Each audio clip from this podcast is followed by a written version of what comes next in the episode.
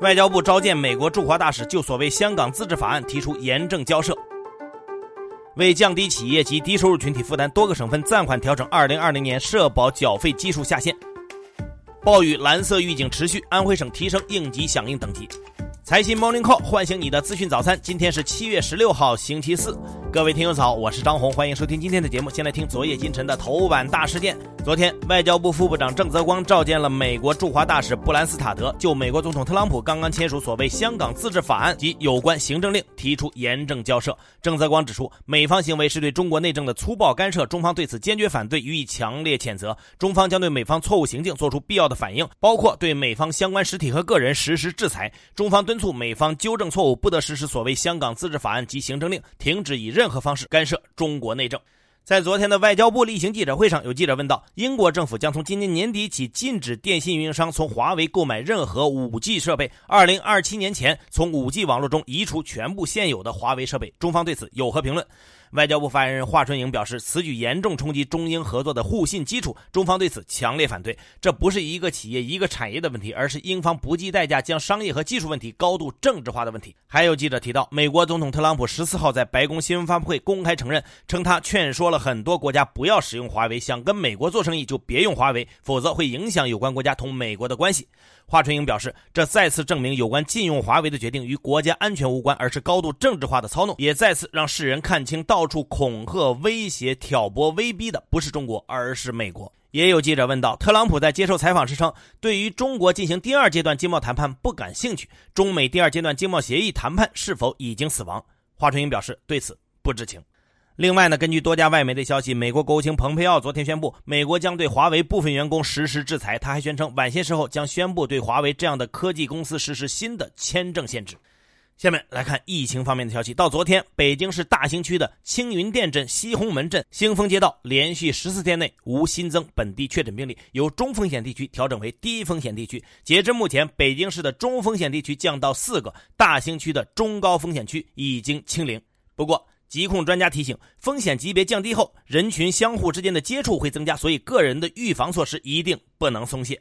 重庆沙坪坝区昨天通报，发现重庆西部物流园一间冷冻仓库中部分进口冻虾外包装新冠病毒核酸检测结果呈阳性。十四号，民航局宣布对泰国两家航空公司实施熔断措施，决定从七月二十号起分别暂停泰国狮子蒙特里航空公司 SL 幺幺七曼谷至广州航线航班，泰国亚洲航空长途公司 XG 八零八曼谷至天津航线航班运行一周。上一周呢，在这两家航线航班上都发现了核酸检测阳性的旅客。通常呢，七月份是每年社保缴费基数的集中调整期，但疫情冲击之下，为了减轻中小微企业及低收入参保群体的缴费压力，近期北京、湖北等十四个省份明确暂缓调整二零二零年的社保缴费基数下限。此外呢，北京市近日还提出暂缓调整二零二零年北京市的最低工资标准。来看国际疫情，根据美国约翰斯霍普金斯大学的统计数据，到今天凌晨五点三十四分，全球新冠肺炎确诊病例已经接近一千三百四十四万例，累计死亡病例超过五十八万人。美国累计确诊人数超过三百四十七万八千人，累计死亡超过十三万七千人。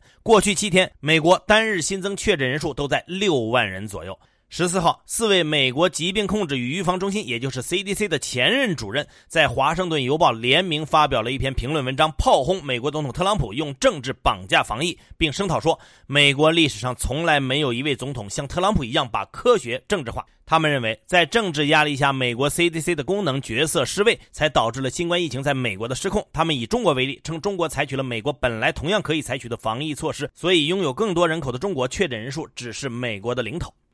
来关注汛情。中央气象台今天早上六点继续发布暴雨蓝色预警。昨天晚上六点，水利部和中央气象局联合发布了橙色山洪灾害气象预警。自然资源部和中国气象局也联合发布了地质灾害气象风险预警。其中，四川东北部局部地区发生山洪灾害和地质灾害的可能性大。随着长江中下游的降雨带暂时北移，十四号晚上十点，安徽省的救灾应急响应等级由三级提升到二级。根据水利部的消息呢，十五号以后，长江上游可能有一次明显的洪水过程。受此影响，长江中下游及洞庭湖、鄱阳湖水位将较长时间维持高水位，退至警戒水位的时间将明显延缓。深圳楼市的调控又升级了。昨天上午，深圳市住建局发布楼市新政，规定深户家庭和成年单身人士需落户满三年，且连续缴纳三十六个月个税或社保，才可以购买商品住房。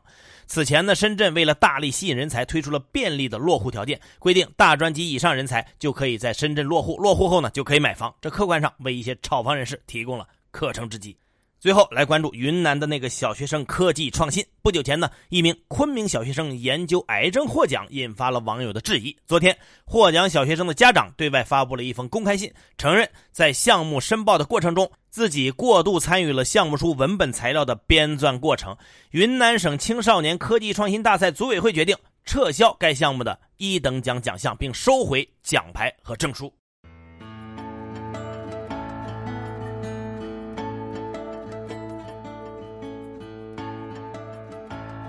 好，接下来关注今天的财新说，如何看待监管层为牛市降温？京东数字科技副总裁沈建光认为，本轮 A 股市场走出强劲牛市非常难得，是前期中国经济基本面恢复、资金面充裕、估值相对合理和乐观预期共同作用的结果。但应该警惕股市上涨过快出现疯牛，监管层采取措施为牛市降温具有重要的意义。一方面有利于保护投资者利益，走出中国股市急涨急跌的怪圈，保障资本市场健康发展；另一方面有利于优化金融资源配置，培育具有竞争力的上市企业，支持实体经济发展，鼓励企业创新增长。如何看待美国单方面终止中美执法合作备忘录？华兴证券首席经济学家庞明认为，即使执法合作备忘录被取消，中美双方还是有不少其他的审计监管合作渠道。中美关于执法合作备忘录的争端，在未来还有很多变数。只要中美双方以市场化、法治化原则和专业精神开展合作，就有可能缓解紧张局势。终止执法合作备忘录不影响中国公司赴美上市的信心，相反，可能会导致中概股大面积回流港股或 A 股市场，对美国股票市场的表现构成压力，使得美国投资者失去分享中国经济增长和中国新经济成分公司增长增值的难得机会。如何看待跨省旅游的放开？携程集团执行董事长梁建章认为，跨省旅游重启有利于旅行业逐步恢复正常，促进旅游地的经济发展和就业稳定。但是，部分地区还在执行防疫一刀切的土政策，旅客手持健康码和七日内核酸检测证明却不被目的地承认。地方监管机构要求学生暑期留在当地，出市区必须报备申请。这些现实问题严重制约跨省旅游。地方应该认真执行国家的政策，适时调整阻碍跨省游放开的土政策，最大限度和最快速度的。恢复国内旅游行业的正常经营，尽快使得旅游经济重新成为中国经济的亮点。更多专家观点，请收听财新 FM。你可以通过财新 App 右上角的小耳机找到我们。接下来是一线短消息，看看今天有哪些重要资讯不容错过。昨天，国务院常务会议要求取消保险资金开展财务性股权投资行业限制。昨天，商务部等部门组织投放一万七千吨中央储备猪肉。教育部要求在大中小学设立劳动教育必修课程，中小学平均每周不少于一课时，职业院校不少于十六学时，普通高等学校本科阶段不少于三十二学时。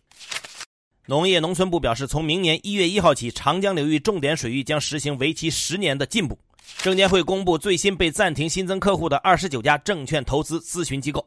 证监会对粤泰股份实际控制人杨树平信息披露违法违规行为发出警告，并处罚款一百万。国家统计局公布数据显示，今年全国夏粮总产量两千八百五十六亿斤，创历史新高。从本月开始，北京市最低生活保障标准由家庭月人均一千一百元调整到一千一百七十元。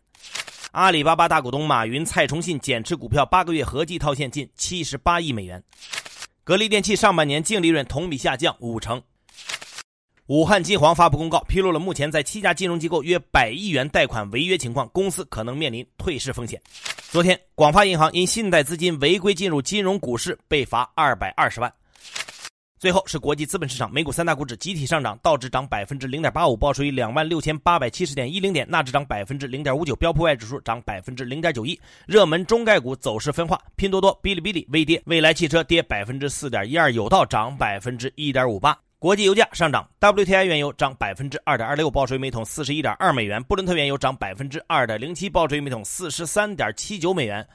好，以上消息来自于我们财新网，还有新华社。各位安心上班，好好挣钱吧。明天财新 Morning Call 依然准时上线，唤醒你的资讯早餐。